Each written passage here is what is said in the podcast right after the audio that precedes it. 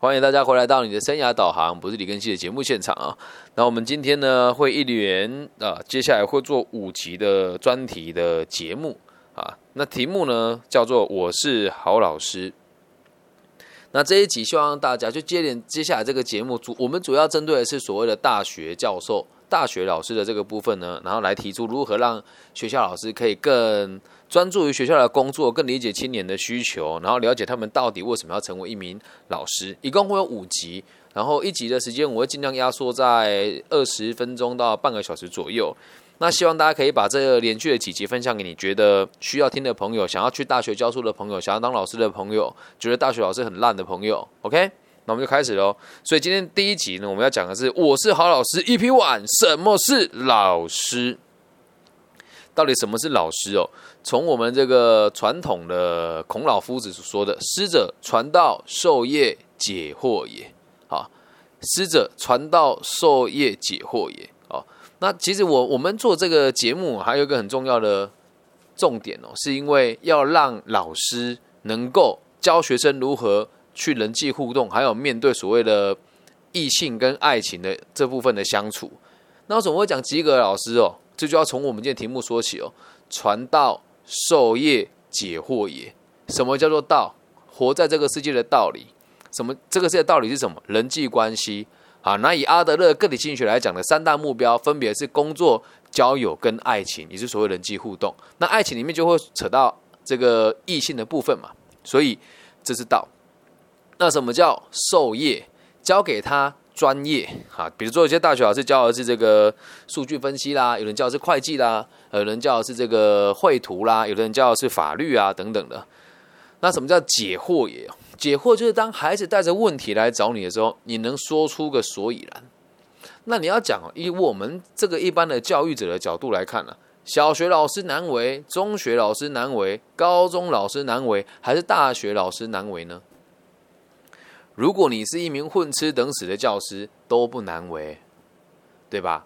你是小学老师啊，幼儿园的孩子来了之后，哦，好好好好好，幼儿园幼呃幼儿园老师不理解小学在做什么，小学不理解初中在做什么，初中不理解高中在做什么，高中也不理解大学的教授在做什么，而大学的教授对外面的社会就业市场也是不理解的，所以你说以。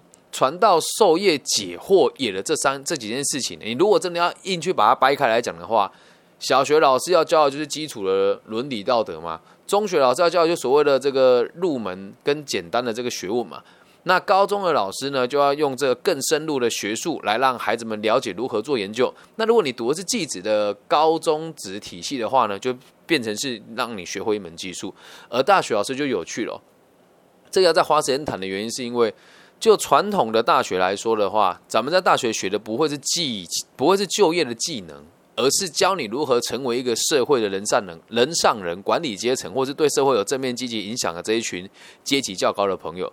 但在此时此刻今时今日，不管你在台湾还是在其他地区都一样，现在大学已经变成普遍性的高职化。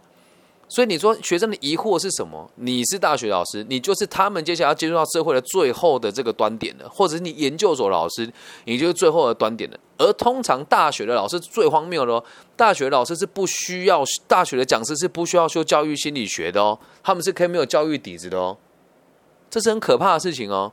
所以我怎么讲说这期针对大学老师来讲，你自己看现在大学像什么样？学生上课，老师上课放 PPT。学生上课会听吗？电影放一放，商学分就拿到手了。有的就更扯啊！考试的时候题目就故意出的很难，出的很难之后，就用加分的方式让全班的同学都经过、都通过。那在我们那年代还有所谓的大刀，什么叫大刀？就故意当你，让你过，让你毕不了业。目的是什么？让你学会这个东西。而现在的老师多数会为了迎合学生跟学校注册率，不大敢用力的去当学生。所以我们讲师者就是传道授业解惑也，而最重要就是要让孩子学会几件事情，也是我们这五堂课的骨干哦。要让孩子能够知道你人生的目的是什么，不就是为了工作、交友跟爱情吗？所以摆在大学里面，这就所谓的打工、社团跟谈恋爱有异曲同工之妙。这样能够理解吧？那我们接下来跟大家聊一聊哦。不管您是哪个阶段的老师，我们来讲教育的定义是什么？教育的目的呢，其实就只有两个，而这两个原则在本节目也常常的会提到。我再提一次哦。咱们做教育的目的只有两个，其之一是让你的孩子跟你的学生能够有能力去应对挫折，并且解决问题；其之二是要让他对这个社会可以有兴趣，就这两件事情了，对吧？那什么叫做有能力去解决问题哦？当孩子带着疑惑来找你的时候，通常咱们身为老师的人。我不能讲自己老师啊，但确实在现在世界各地的人常常问我问题的出发点都会叫我老师，我不知道这个定义怎么出来的。但我在学校当然也有授课，他带着问题来问你的时候，通常他们是年轻人。我们讲正常的情况之下，所以懂得肯定要比他多，对吧？所以当他提出问题的时候，一定都是我遇到了困难，我无法解决，这才会叫问题吗？所以他会带着问题来找你，你要做的事情就是教他、赋予他勇气，跟教他方法，能够突破他眼前的困境。这就是赋予他勇气跟面对压力的能力，相信自己可以做得更好。这是第一点，有能力让他应对挫折，进而成长。那接下来第二点就有趣了，让他对别人产生兴趣。也就是说，要让他知道这个社会的人每一个都是伙伴。你不要跟我说什么啊，你这个学者说啊，什么太假大空了啦。我在企业里面所受的这个企业，诶，这个商业谈判讲的也都是所谓的双赢啊。这个不是这个不是作假的东西哦。如果你愿意的话，你可以提出任何一个产业、任何一个竞合关系，我都可以解释给大家听的。但是，一般大学老师里面，我们不需要学到这么深的商业理论。商业理论，你只需要知道你的孩子。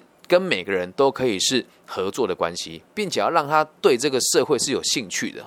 什么叫有兴趣？我去工作是为了让我自己能够在这个社会找到价值感，安定下来发展，而不是为了让别人看得起我啊！很多老师都会讲说：“你那你不想要成功的人生吗？你想要洗洗碗洗一辈子吗？开宾士多好！我跟你讲，念硕班呐，吼，然后之后洗个好学历，到我们台湾的顶尖的这个企业里面去当工程师。我不是说工程师不好啦。”但如果今天一个人的生命想要有价值，想要能够为自己当，能够自己当自己的主人，不用每天去做一些很机械化的生产工作的话，那当工程师当然是一个很品质保障的生活啊。但如果你今天跟我一样是追求灵魂的饱满，而不是追求金钱的荷包的饱满度，那你做这个工作，你真的会开心吗？因此，我们要让他们知道，我们必须得对别人有兴趣，不能用金钱来衡量自己。然后同时你要去思考，既然你要对别人有兴趣，你也要知道那如何让别你对别人对你产生兴趣。而这个兴趣的构成，就绝对也不是金钱，而是会来自于你这个人的人格、跟你的品德，还有你的个人的这个魅力跟你的行为准则，是值得别人学习的。这个才叫做一个品德端正的一般老百姓。所以这个是身为一个老师最重要的任务。这不单单只是在大学的老师有这样子的使命感。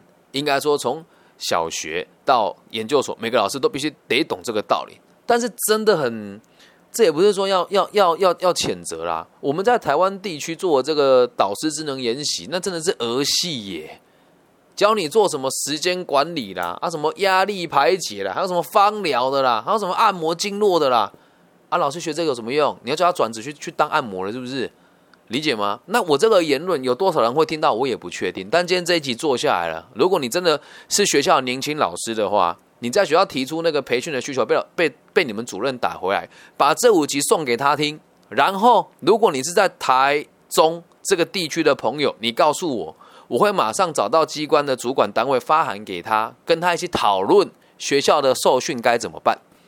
那如果是大学的部分呢？我没有那个权限，我也还很年轻，但总有一天我相信我做得到，这样能够理解吧？我们得先知道什么叫做教育的定义哦。然后我现在先假设，如果现场都是大学老师的话，咱们也不是狂妄，我我就必须得告诉你，你当初为什么做老师？你得摸着良心说，很多人会来大学当老师，是因为自己就只会读书，没有其他功能了。而其之二是被业界淘汰下来，你才进到学界。其之三是真的很有野心，也也很有抱负的老师。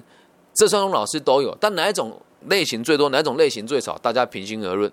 好，以这个修平科技大学来讲的话，这里很多老师都是有实务经验的。这间学校虽然排名很后面，成绩来说，但这群老师都在实务经验有一定程度的理解之后，他才会来学校当老师。那你也不要以为台湾的这个顶尖大学的老师就都是好老师的，在顶尖大学里面，没有学务、没有实务经验的老师比比皆是。我也没有点名说哪些人哦。有的人就只有在大学里面授课而已，他就可以去卖什么简报技巧，然后一堂课卖四千多块。他是台湾的大学的老师，他的本俸加他的薪资一个月大概就十出头万了，他还要花这个钱就跟你收钱来做教育，你觉得合理吗？所以这从从操守上都要知道，我们的教育到底的目的是什么？这样懂吗？那如果你这些大学老师你要，你就要去反思哦。我我只是一个三十出头岁的年轻人，那我现在的工作也在大学里面授课，我也为了这件事情现在开始攻读硕士班的原因是，我觉得大家都有不得已的苦衷。你会当老师也有你自己的原因，但是既然我们在这个位置上，我们就该去承担这些事情。而且我跟大家分享的这些事，它并不会造成大家的作业上的困扰。好，我知道我会披萨，晚安，去吧，放着就好。好了，芭比会披萨，哈，不用担心，拜拜。门帮我关上哦，哈，芭比爱你，拜拜。好，谢谢你，谢谢你的。加油啊！我会乖乖的，我等下会做家事，会把衣服晾好，好吗？拜拜，拜拜，好，那我们继续了哦。好，所以在聊完了之后，我们现在要知道你当初为什么当老师，然后现在也要知道你该给孩子们什么。前面都提过了嘛，这就是所谓的教育的定义哦。接下来很多人都会讲说，跟孩子相处呢，必须要有同理心。所以现在在这一集里面，老师的同理心哦，我先讲，同理跟同情不一样，同理跟同情不一样。所以千万求求你，拜托你，特别在大学教授的老师，请你不要变成哗众取宠的小丑。很多人为了跟学生迎合啦，然后跟他们一起讲一些那些话，说什么？哎呀，我这个人也是思想很开放的，你们约炮啊，我也不阻止，我甚至觉得很前卫啊。这些说法在某些状况下都会误导孩子们有错误的价值观。不要觉得迎合年轻人是一件很酷的事情。你的身份是老师，理解吧？我也是年轻人，但人家跟我讲：“哎，老师，你说年轻的时候很花心哦。”我的回答会是：你们该玩的东西我也都玩过了。那你说我现在是不是是不是这个假道学或是道貌岸然？我也我也不敢这么说。但我希望你们能够理解一件事情是：如果你这样跟我讨论这种深层的议题，我们必须得坐下来好好的谈。而不是一面去迎合他们，很多老师也不要说画画虎不成反类犬啊，就开始会在网络上做一些自媒体啦，然后买广告啦，然后甚至会觉得说，哎，自己做这样子事情，学生才会认同你。这个想法其实都是错误的。而我我们要同理心哦，并不是说变成他们想要的样子，这个叫迎合。什么叫同理心？你要能够站在他的角度，看看这个孩子现在最迷惘的事情是什么。孩子们在传送那些网络文章，你不能跟他一起传送呢？你说我同理他们啊，他们迷惘看这些文章觉得有道理，我就一起一起跟他们读啊。网络文章很多都是狗屁，懂吗？所以不需要迎合他们。那什么叫做真正的同理心？站在他的角度来思考，他遇到的困难到底是什么？所以上面这几点呢，我个人认为是非常基础的认知。而我相信，在听到我这样的言论以前，应该没有多少人会提出这样子的逻辑。那我们今天讲出这个原则，并不是我李根是一个人瞎诌的啊，那我也不是什么心理学背景的老师啊。但这是还最尴尬的事情啊！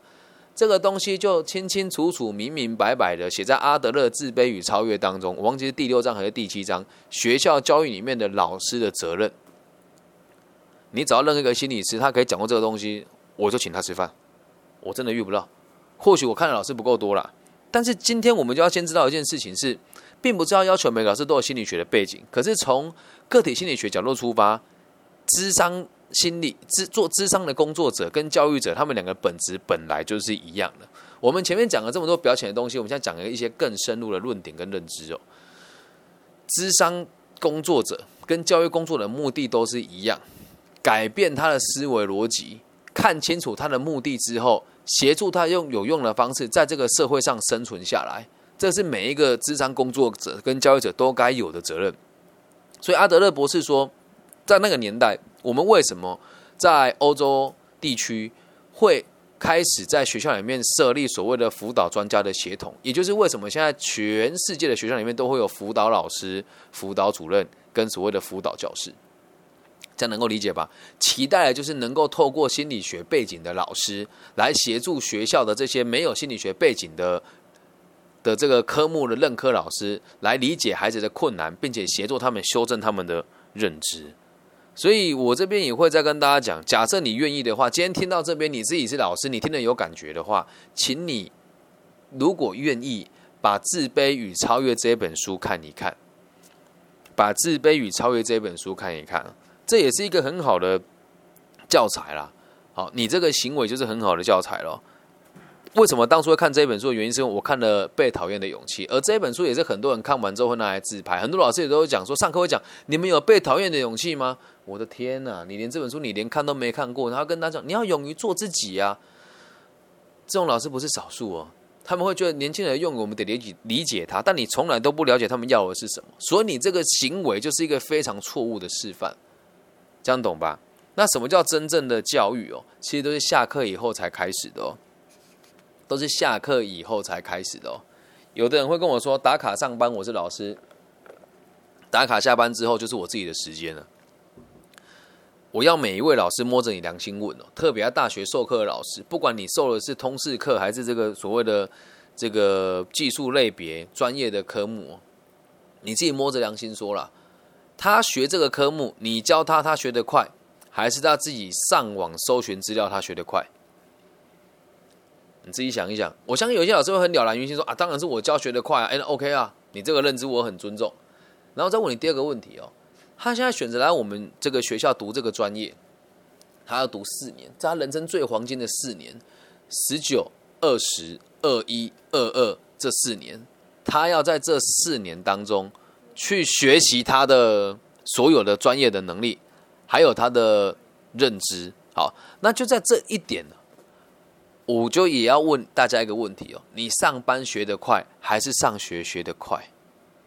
以我本科来讲，我念会计学系啊。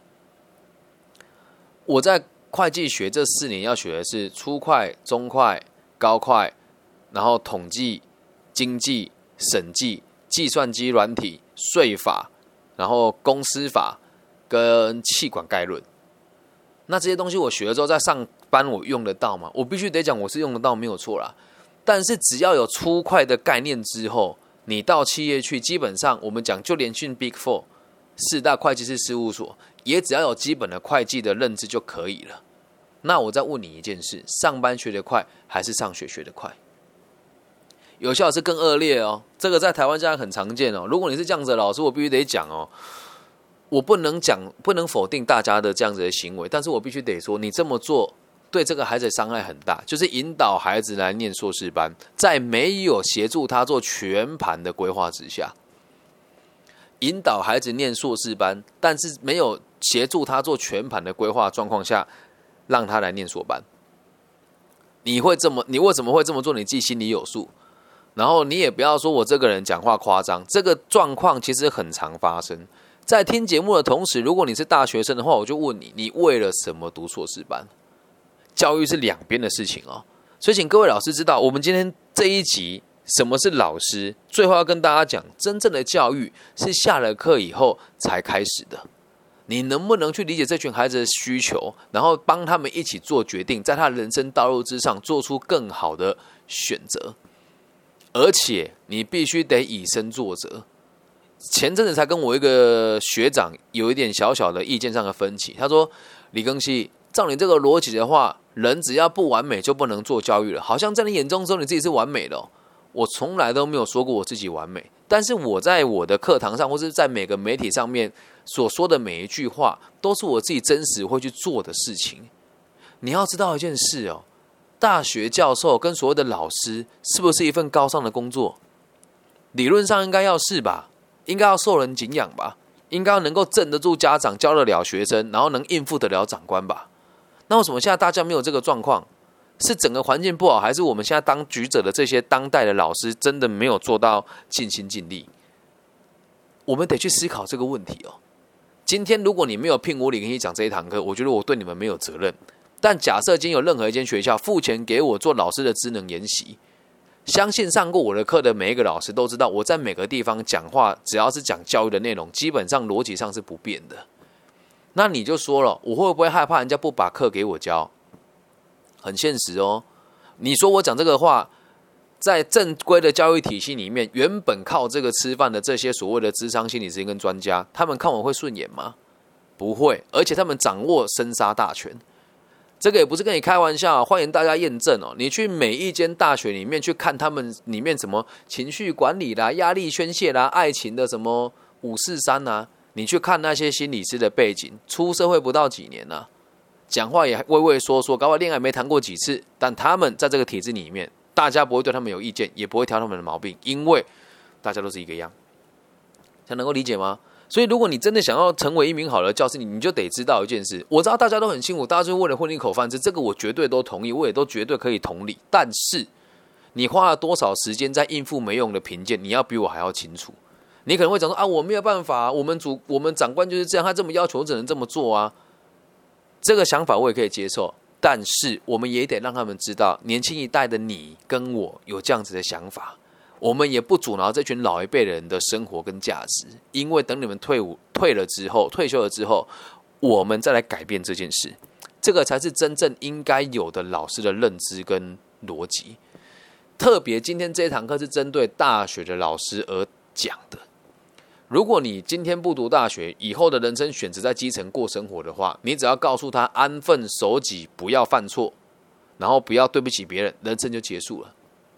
但你今天做的是所谓的高等教育，你要培训的是台湾下一个年代的核心的人才，士农工商里面的佼佼者都从这里面挑出来。